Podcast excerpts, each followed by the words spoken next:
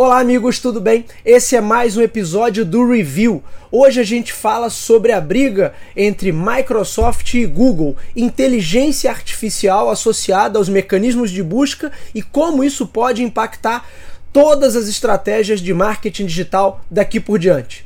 Fiquem comigo que a gente já volta.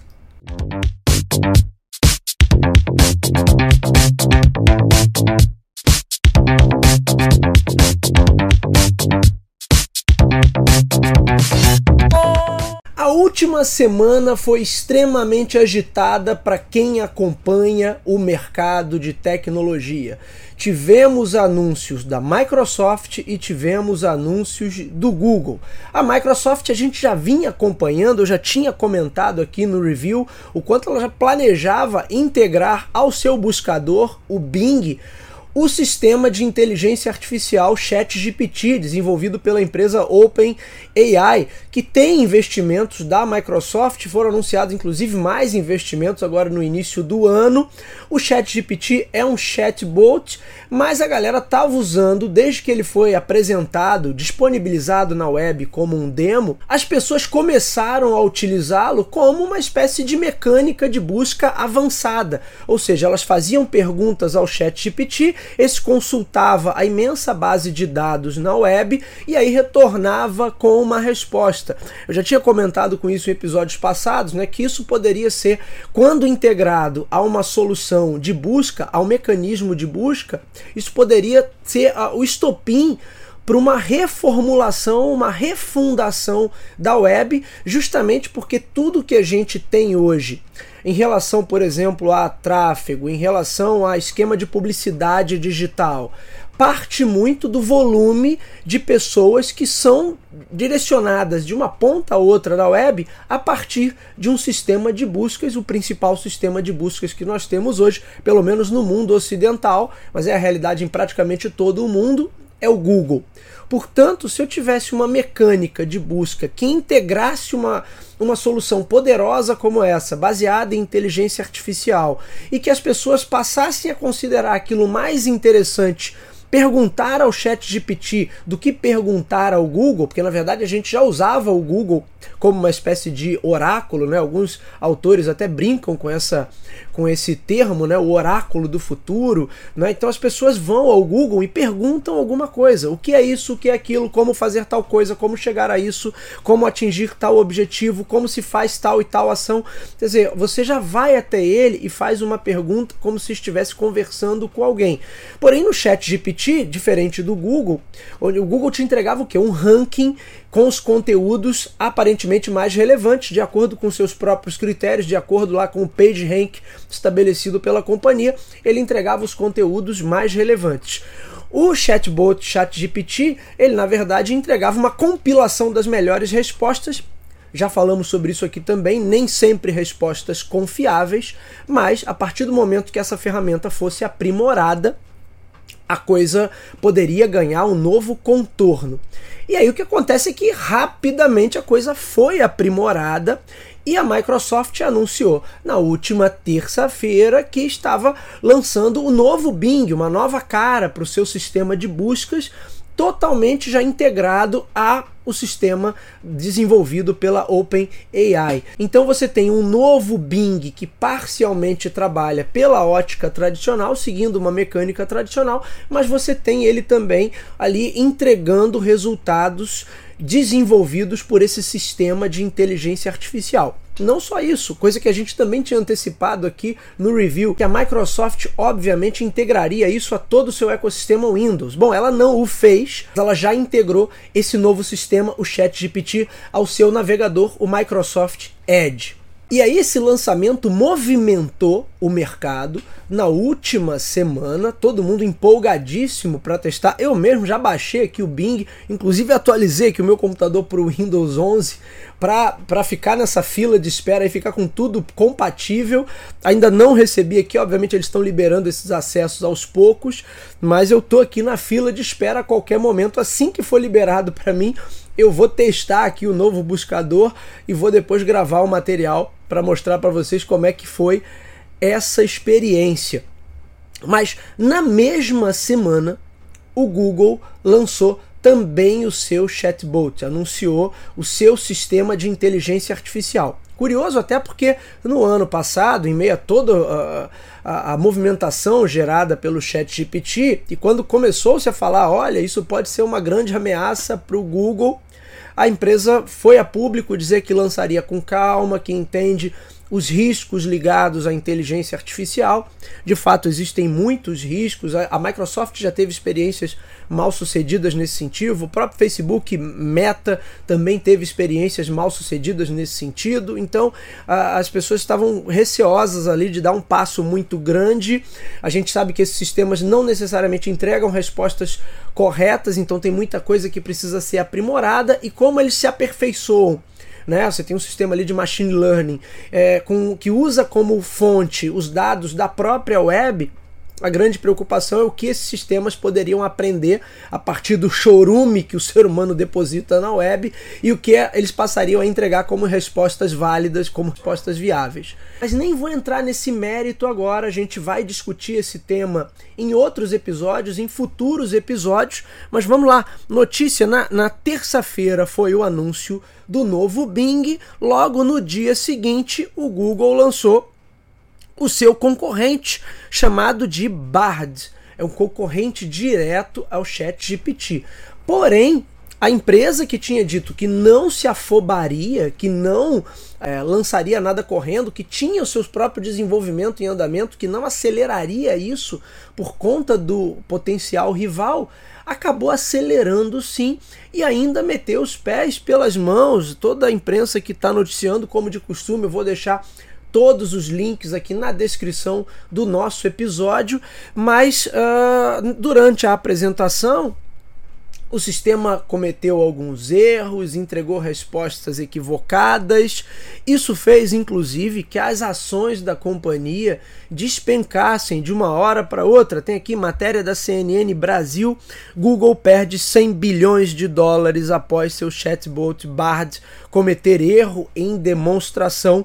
E aí vamos ao texto. Erro do chatbot destaca o desafio do Google em sua corrida para integrar a mesma tecnologia de inteligência artificial que sustenta o ChatGPT, apoiado pela Microsoft em seu principal mecanismo de busca. Ou seja, o Google realmente acendeu um sinal de alerta, realmente se acelerou para tentar é, entregar algo no mesmo nível em tempo válido e acabou metendo os pés pelas mãos.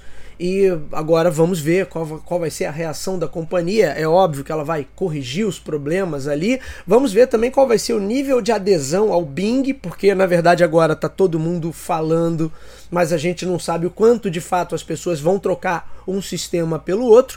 É claro que se de fato ele entregar. Eu vi uma entrevista com os executivos lá da Microsoft e o CEO da OpenAI que saiu no New York Times. E realmente eles falam de todo o cuidado que eles estão tendo para não trabalhar determinados conteúdos ainda pela inteligência artificial, justamente pelo problema de, de entregar informações erradas, de gerar desinformação, de até potencializar fake news. Então a companhia está tendo um cuidado, mas vamos ver como isso vai se desenvolver na prática. O que a gente tem visto na mídia de maneira geral é o CEO da Microsoft, Satya Nadella, muito sorridente, que está de fato colocando a gigante do Vale do Silício para dançar. E esse pode ser um momento de fato de ruptura, pode ser um momento divisor de águas, porque eu posso reformular toda a web a partir dessa mudança de entrega de conteúdo. Lembrem que é, tudo que a gente vê hoje de internet, ou quase tudo, funciona à base de fluxo de pessoas. Se eu tenho fluxo de pessoas, eu tenho fluxo de informação, eu tenho entrega de conteúdo e entrega de publicidade, e com isso eu tenho fluxo de dinheiro e depois fluxo de vendas. Portanto, tudo parte de eu ter o fluxo de pessoas. As principais mecânicas hoje que geram fluxo de pessoas na internet, como a gente conhece, são os buscadores e redes sociais. É onde a gente tem a maior concentração de usuários, o maior volume de tráfego na web no planeta. Portanto, em primeiro lugar, você tem Google e depois você tem as principais redes sociais, boa parte delas lideradas pelo grupo Meta, então tem Facebook, Instagram, WhatsApp, e depois você tem TikTok, você tem Microsoft com LinkedIn, você tem Twitter, enfim, você tem todo o restante. Fora isso, você tem o tráfego gerado pelos principais e-commerces do planeta. Portanto, a gente não pode desconsiderar a Amazon, a gente não pode considerar o grupo Alibaba e você não pode desconsiderar outros grandes grupos que existem por aí. Se eu estou falando que de todas essas mecânicas, o principal, mecânica de busca, né, é o que gera o maior volume de pessoas de um ponto ao outro na web e que o Google hoje é a principal ferramenta utilizada, significa dizer que o Google detém o poder ali, o controle sobre boa parte da web. Não porque ele controle ou tenha interesse de controlar de onde você vem e para onde você vai, mas se as pessoas passam por ele para fazer uma busca, e lembrando que o Google é, diversificou muito as suas soluções, né? então não é só o buscador, é todo o pacote lá, o, o, o G Suite, né? que tem as soluções de produtividade, tem o seu processador de texto, tem a sua solução em planilhas, tem também o YouTube, que é um um, uma plataforma social também poderosíssima para gerar fluxo de pessoas, significa dizer que boa parte do dinheiro passa pela companhia significa dizer que boa parte da, da, da, receita publicitária, do dinheiro que é destinado à publicidade, passa pelos canais, pelas plataformas da companhia. E significa dizer que todo o restante da web, uma parcela considerável da web, é construída, formatada e pensada para atender a esses parâmetros. Quando eu disse ainda há pouco que o Google possui o seu PageRank, ele tem as suas próprias mecânicas de ranqueamento de conteúdo, que inclusive são atualizadas de tempos em tempos, né, estão sempre passando por mudanças, e esse aperfeiçoamento acontece para que as entregas que ele faz, quando você faz uma pergunta, quando você faz uma busca para o Google, sejam cada dia mais valiosas, é, sejam a cada dia mais relevantes e que filtrem os conteúdos indesejados, o conteúdo oportunista, mas ainda assim a gente tem muito disso. Quantos dos sites aí, quantos perfis, quantos portais não vivem justamente dessa, dessa, desse uso vamos dizer assim, oportunista das, das, dos critérios, dos modelos, das mecânicas para fazer com que a sua página apareça primeiro, para gerar maior volume de visitação, para gerar maior tráfego, para fazer com que mais pessoas cliquem naquele link, mesmo que seja com coisas bizarras, com coisas que não, não desrespeitam as regras é, do Google diretamente, mas que são, obviamente, inoportunas, que são muitas vezes um incômodo, ou que são, podem ser consideradas apenas como um golpe baixo ali para atrair a atenção das pessoas e fazer com que as pessoas passem por aquele endereço virtual, mas ainda assim você tem todo um ecossistema que vive basicamente disso. E se a gente falar, de, eu estou falando do, do, do oportunismo da web, mas se a gente falar de SEO, Search Engine Optimization, Search Engine Marketing, quer dizer, eu estou otimizando conteúdo, eu estou otimizando estruturas digitais para aparecerem melhor no Google, para pontuarem, para ranquearem melhor do Google. Por outro lado, eu preparo tudo aquilo que eu produzo de conteúdo para que aquilo seja facilmente encontrável. Portanto, a encontrabilidade é um fator importantíssimo dentro de qualquer estratégia de marketing digital. Aliás, tem um episódio do Talk to Biz que eu gravei no ano passado, falando justamente sobre isso, né? encontrabilidade e presença, as bases do marketing digital. A, a, o que há de mais importante no marketing digital era garantir presença e encontrabilidade. E entre as principais plataformas onde você tem que garantir a sua presença e garantir que aquela plataforma, aquele sistema te encontre, você tem em primeiro lugar quem? Google.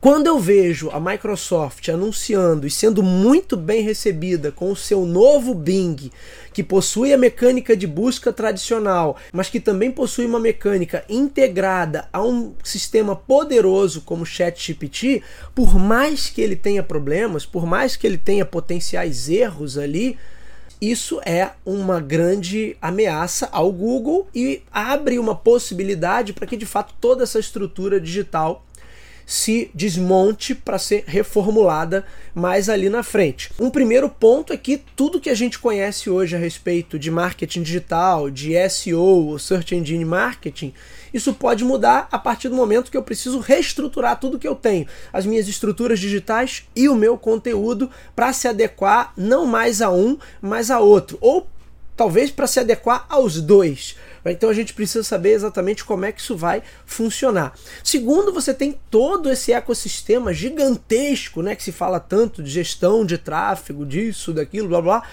E Pode ser que isso tudo mude. Aliás, alguns comentários que eu vi de pessoas lá, lá fora que já utilizaram o novo Bing é que quando o sistema dá uma resposta integrada ali, ele coleta informação na web para dar uma resposta para você, que aí ele está usando exatamente a, a, ferramenta ali do chat GPT, ele te dá também as referências. Olha, isso saiu daqui, isso saiu dali, isso se dá daquele outro site.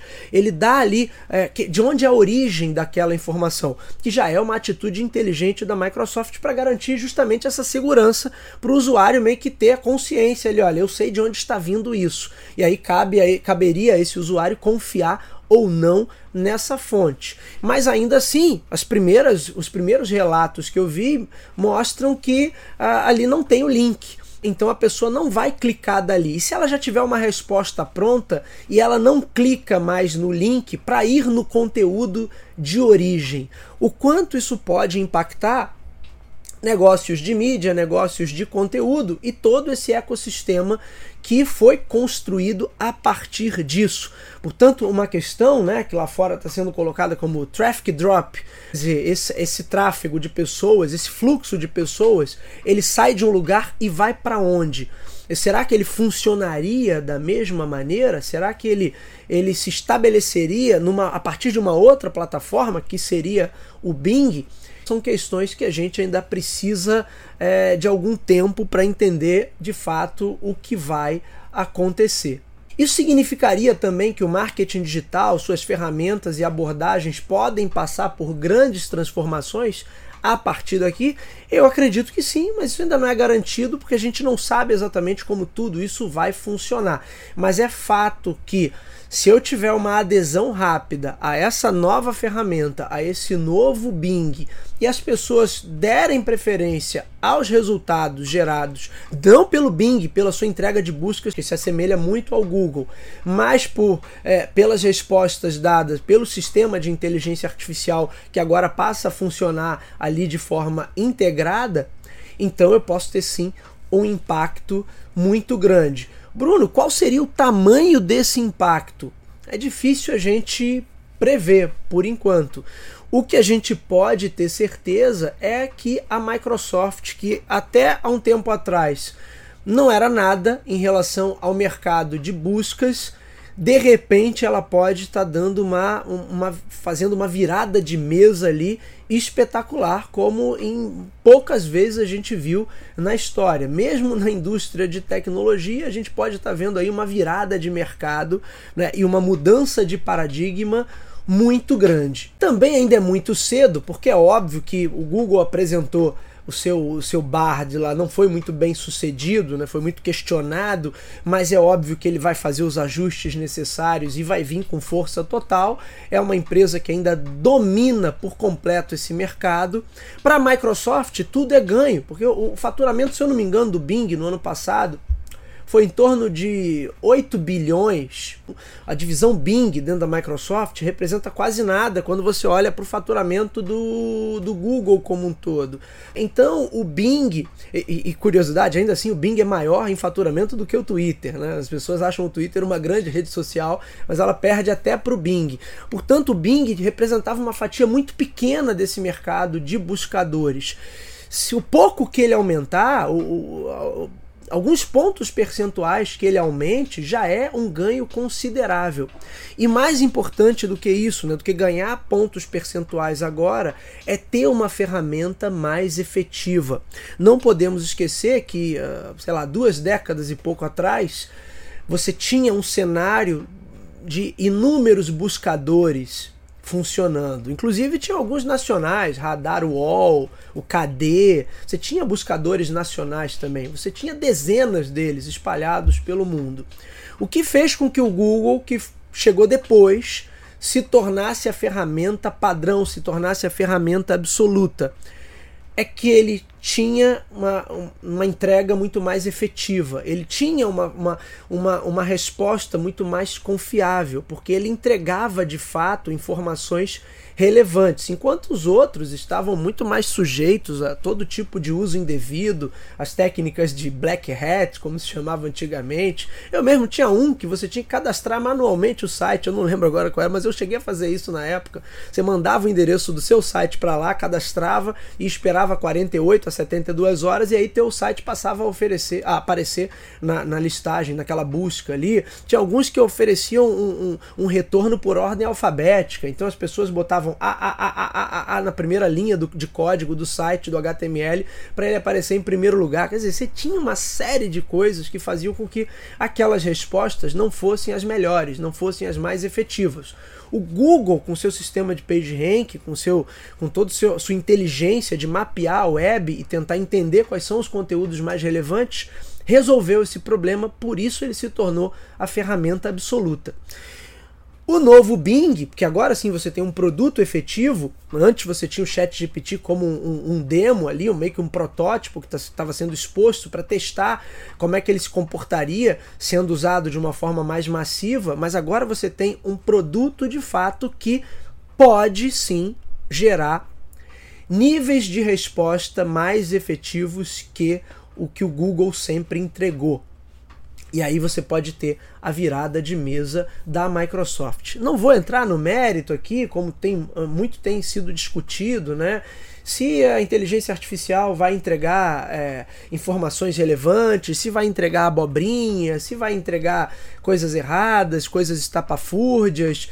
É, porque, na verdade, é, essa, essa sempre foi a questão, isso nunca foi solucionado. Porque, de um lado, as pessoas são preguiçosas, elas aceitam qualquer coisa, as pessoas não têm muito conhecimento, então a primeira coisa que vem elas tomam como verdade, independente da ferramenta que elas usavam, sempre é, tiveram um, um, uma facilidade ali de aderir a, a, a conversas maliciosas, a conversas é, com o foco de gerar desinformação ou de te passar uma rasteira de alguma forma. Portanto, a, a, a efetividade dessas inteligências artificiais, desses chatbots e o nível de resposta que eles geram hoje não me parece ser o principal ponto. Na verdade, se eu tiver uma ferramenta que seja mais fácil de usar e que possa ser integrada ao cotidiano, imagina que eu tá é, produzindo o roteiro para esse episódio e de repente eu poder é, é, é, pedir para inteligência artificial me listar ali as,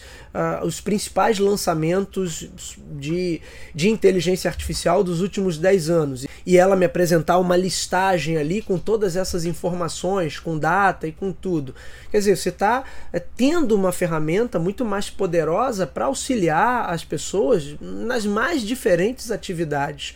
Agora, se eu vou confiar é, nessa primeira informação que eu vou ter, ou se eu vou pesquisar mais, no meu caso você já sabe que eu vou pesquisar mais porque é o meu papel, eu sou professor, gosto de dar informação qualificada. Agora, boa parte das pessoas não vai fazer isso. Como já não fazia isso com o Google. E muitas vezes você faz uma busca no Google e vários daqueles resultados que aparecem ali nos primeiros planos, nos primeiros lugares ali do ranking, são informação duvidosa. É abobrinha, é, é é enganação. Isso acontece com a inteligência artificial, acontece com o Google, acontece numa biblioteca tradicional. Se o camarada não souber pesquisar, ele pode ir num livro que traz uma informação não muito boa, não muito qualificada. Quer dizer, ele pode acabar se desinformando ou repassando uma informação equivocada porque ele não pesquisou direito. E aí eu acho que nenhum sistema vai ser perfeito em relação a isso. Eu acho que eles ainda têm muito a evoluir, com toda certeza, e a gente torce por essa evolução, principalmente nos últimos anos, com toda a questão de fake news e desinformação que a gente tem. Mas hoje o principal ponto não é esse. A ferramenta mais efetiva pode ganhar rapidamente a adesão de um número gigantesco de usuários. Esse é o ponto. E aí vamos acompanhar, aí vamos ver se a Microsoft e Google como é que fica essa disputa e como é que fica o mercado de digital, como é que fica esse fluxo de pessoas, esse fluxo de informação. E lembrem, fluxo de pessoas, fluxo de informação, fluxo de dados, fluxo de dinheiro, fluxo de comércio, fluxo de faturamento publicitário. Daí o motivo de toda essa briga e toda essa corrida. O próprio grupo Alibaba também lançou o seu sistema recentemente, então a coisa toda está só começando. Vamos acompanhando por aqui, vamos ver onde isso vai dar. É isso, meus amigos. Esse foi o comentário da semana. Nos vemos na próxima. Até lá.